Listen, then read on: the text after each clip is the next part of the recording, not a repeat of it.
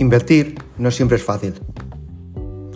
Tanto si eres un principiante como un profesional experimentado, el proceso de evaluar las inversiones y realizar ciertas eh, conclusiones puede suponer un reto. Como cualquier otra actividad especulativa, invertir conlleva riesgos. Para limitar el riesgo y optimizar sus beneficios, los inversores aprendemos a controlar nuestras emociones o intentamos controlar esas emociones para tomar esas decisiones más racionalmente. Aunque estas emociones en verdad son partes inevitables del proceso de inversión y es necesario comprenderlas para poder gestionarlas correctamente. Por mi parte, yo el análisis cuantitativo lo utilizo para evitar estos sesgos que las emociones provocan en nuestra toma de decisiones a la hora de invertir. En este podcast o este pequeño podcast que vamos a hacer hoy, lo que quiero comentar es seis emociones que afectan a nuestras decisiones de inversión y ver cómo podemos reducir el impacto negativo que tiene nuestra cartera. La primera emoción de la que me gustaría hablar es el miedo. Invertir es una actividad altamente emocional, como hemos dicho, y muchos eh, inversores experimentan miedo cuando ven la gran cantidad de dinero que se puede perder tomando malas decisiones. De hecho, invertir puede ser una actividad tan complicada e impredecible que es probable que la mayoría de la gente experimente miedo en algún momento.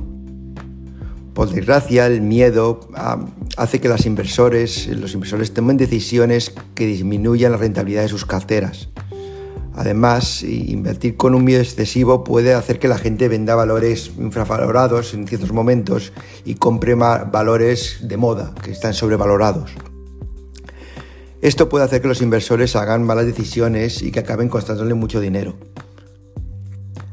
Afortunadamente, eh, invertir con demasiado miedo puede eh, llegar a evitarse para minimizar el impacto negativo de, estas emociones en los inversores, mm, vamos a, quiero dar aquí o intentar pensar en cuatro consejos. Primero que invertir es una habilidad. Como bien vimos y comentamos en el anterior podcast que con entrevista con Joan. Y, no es un talento natural, es una habilidad que tenemos que, practicar y desarrollar. Nadie nace siendo un experto en inversiones. Si lo fueras, no necesitarías leer artículos como este o, como leer podcast o escuchar podcasts como, como este. En cambio, invertir con éxito es una habilidad que cualquiera puede aprender con la, con la formación adecuada y fijándose y aprendiendo de, de, los mejores. La buena noticia entonces es que invertir es, una, es fácil de aprender si, tienes la información adecuada y, la gente adecuada que te ayude o que te guíe. También invertir es una actividad, no es un estado de ánimo. Es decir, quien sienta miedo no significa que deba actuar en consecuencia. No importa si sientes miedo o serenidad cuando estés haciendo inversiones. Invertir es una actividad, no un estado de ánimo. Por tanto, tenemos que hacerla como actividad y no centrarnos en nuestro estado de ánimo de cada momento. Además, invertir es un proceso, no es un conocimiento inmediato. Cada decisión que tomas al invertir es resultado de muchas decisiones anteriores. Rara, rara vez tomarás una decisión que tenga un impacto significativo eh, en una cartera de una forma inmediata. En cambio, la mayoría de decisiones que tomas tendrá un impacto en tu cartera en el largo plazo. Tienes que aprender a decidir y tomar esas decisiones de una forma razonada y pensando siempre en qué implicará esto en el largo plazo en la evolución de tu cartera. Además, eh, como hemos dicho, invertir es una habilidad que pueda y por tanto puede aprenderse por mucho que se sienta miedo y por muchas veces que lo experimentes, invertir es una habilidad que se puede aprender. No es un talento natural, como hemos dicho, no lo llevas en la sangre, no naces, no nace en tu ADN y no es algo natural. Nadie nace sabiendo ninguna profesión en general. Entonces, como toda habilidad puede ser aprendida, puede ser practicada y puede ser dominada con el tiempo por, por cualquier persona. Sean cuales sean tus emociones inversoras, tú puedes aprender a controlarlas. El miedo que acabamos de comentar puede paralizarte, pero también puede ser una ayuda, una guía que, que te ayude a tomar mejores decisiones. Si experimentas miedo cada vez que evalúas tus inversiones, puedes intentar recordarte a ti mismo que cada decisión de inversión se basa en hechos y números. Si experimentas miedo cuando miras el valor de tu cartera, intenta recordarte que, toda decisión de inversión se basa en estadísticas. al final tienes que analizarlo de esa manera. Afortunadamente, invertir con demasiado miedo es algo que puede llegar a evitarse.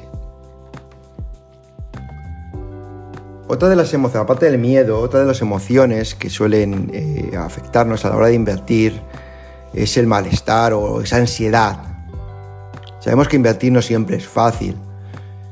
Tanto si eres un principiante como un profesional experimentado, el proceso de evaluar qué inversiones realizar puede ser un reto.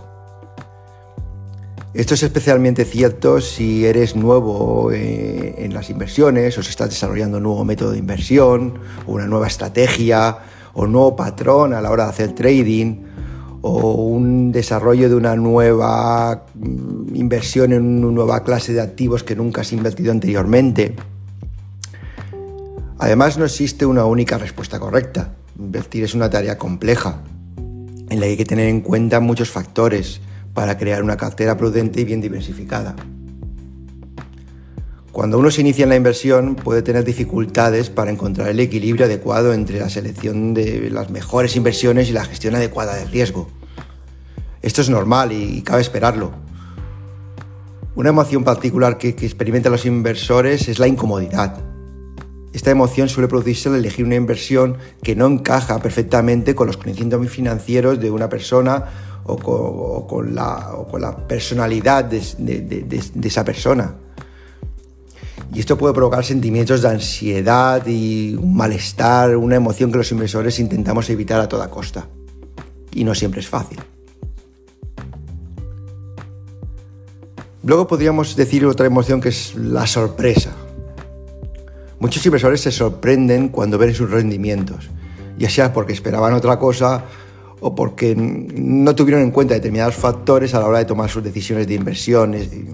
Y esta incertidumbre es un factor de motivación para muchos inversores o un factor que nos lleva al miedo para muchos otros. Como seres humanos nos esforzamos de forma natural por tomar el menor número posible de decisiones. Es lógico, no nos gusta tomar decisiones. Tratamos de evitar los riesgos innecesarios a toda costa. Y en las inversiones la incertidumbre es elevada. Los inversores tienden a aferrarse, por tanto los inversores tienden a aferrarse a, inversores, a inversiones conocidas y, y seguras. Pongámoslo de seguras entre comillas. Una vez que pasa la incertidumbre, pues nos damos cuenta de que quizás pues, esa cartera, si la hubiésemos hecho más arriesgada o esa oportunidad, si hubiésemos arriesgado un poco más, hubiésemos conseguido un mayor rendimiento pero esto solo nos damos cuenta a posteriori cuando ya es tarde y la oportunidad ya ha pasado. Y entonces nos frustramos. Luego hablaría quizás de la felicidad. Muchos inversores buscan simplemente el hacerse ricos rápidamente. Otros se conforman con invertir en cosas seguras, volvamos a poner entre comillas, que les hagan ganar dinero de forma constante. Es probable que estos inversores se inclinen por inversiones que proporcionen un alto rendimiento inmediato, sin tener en cuenta el potencial que puede tener a largo plazo o los riesgos que puede tener a largo plazo. Los inversores que buscan una rentabilidad rápida son más propensos a lanzarse a por este, ese valor de moda, esas Tesla de moda, ese pelotón de moda, eh, esas acciones que están ahora en el candelero y ignoran los fundamentales de la empresa en la que están invirtiendo. Esos inversores que persiguen el sueño de hacerse ricos rápidamente tienen que invertir en valores de alto riesgo y alto rendimiento. Es verdad que esa estrategia puede dar lugar a un gran número de inversores eh, que ganan mucho, pero también da lugar a muchos, muchísimos inversores que sufren mucho. y solo unos pocos consiguen hacerse ricos de esta manera. Luego mm, hablaré, hablaría también de la confianza. La confianza es algo importante a la hora de hacer una inversión. Y como todo en la vida, eh, la, cantidad correcta es la importante. Es probable que los inversores que confían en que saben lo que hacen inviertan en una gama muy reducida de valores, porque confían en que saben de esos valores. Es probable que estos inversores eviten inversiones de alto riesgo. O piensan ellos que están evitando el alto riesgo por, por esa confianza. Porque se sienten seguros de que pueden navegar por el proceso de inversión sin quemarse. Los inversores que confían en sus capacidades pueden sentirse cómodos con una amplia gama de inversiones. Sin embargo, es probable que tomen malas decisiones de inversión en realidad, la confianza suele ser un mal indicador de la capacidad de una persona para gestionar el dinero.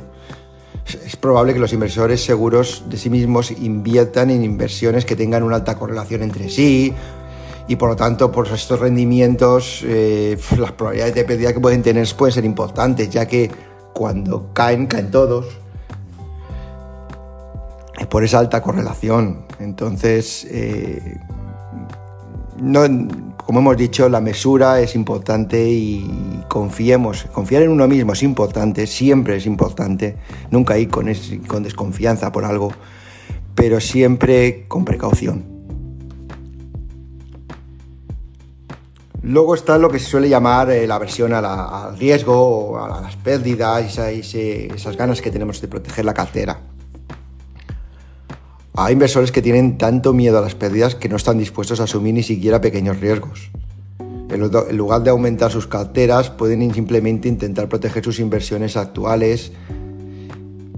Estos inversores con, gran aversión al riesgo o a las pérdidas tienen un fuerte deseo por evitarlas y un umbral muy bajo como para no estar dispuestos a asumir una pérdida o invertir en activos que, cuya probabilidad de pérdida sea alta o incluso media, incluso baja muchas veces. Los inversores con esta aversión a las pérdidas pueden seguir estrategias de inversión contradictorias muchas veces. Mientras que algunos inversores son propensos a comprar inversiones de alto riesgo y alta rentabilidad, otros inversores con aversión a las pérdidas pueden optar por inversiones de bajo riesgo que proporcionan una cantidad muy pequeña con pocas posibilidades de sufrir pérdidas esos inversores con mucha aversión a las pérdidas también son propensos a invertir en activos de bajo rendimiento y baja correlación. ¿Por qué? Porque al final eh, buscamos una cartera que, que, no, que nos reduzca el riesgo. ¿Cómo reducimos el riesgo? Aumentando la diversificación y con una baja correlación entre, entre los activos que metemos en esa cartera. Esos inversores que intenten proteger sus inversiones actuales pueden estar protegiendo su cartera o no dependiendo cómo la estructuren y cómo la diversifiquen. Por tanto, una correcta eh, gestión de esta adversión al riesgo es importante a la hora de crear una cartera de inversión o a la hora de decidir qué activos eh, meter en la cartera de inversión de cada inversor.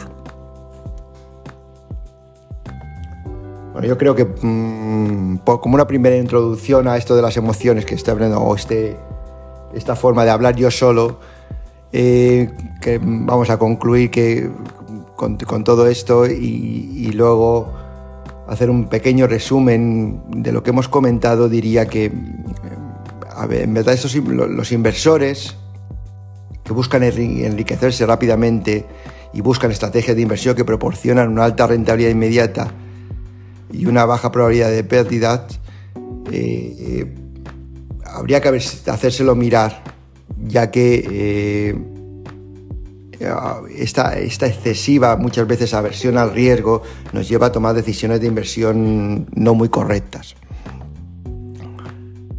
Los inversores que buscan proteger sus inversiones actuales pueden ceñirse a inversiones de bajo riesgo con una baja probabilidad de pérdida, al tiempo que evitan inversiones de alto riesgo y alta rentabilidad con un bajo riesgo de pérdida. Dependiendo de su estrategia de inversión, una de las, estas emociones que hemos comentado pueden afectar negativamente a su cartera. comprender cómo afectan cada una de estas emociones que hemos comentado a tus inversiones es el primer paso para conseguir gestionarlas. Si quieres aprender más eh, de cómo gestionar estas emociones, estate atento a, este podcast porque próximamente eh, tendremos aquí una interesante entrevista con una, pues considero amiga, que es una coach y psicóloga, que nos hablará de cómo gestionar estas emociones en nuestro, en nuestro trading diario y a la hora de crear nuestras carteras de inversión. Nos vemos en la próxima.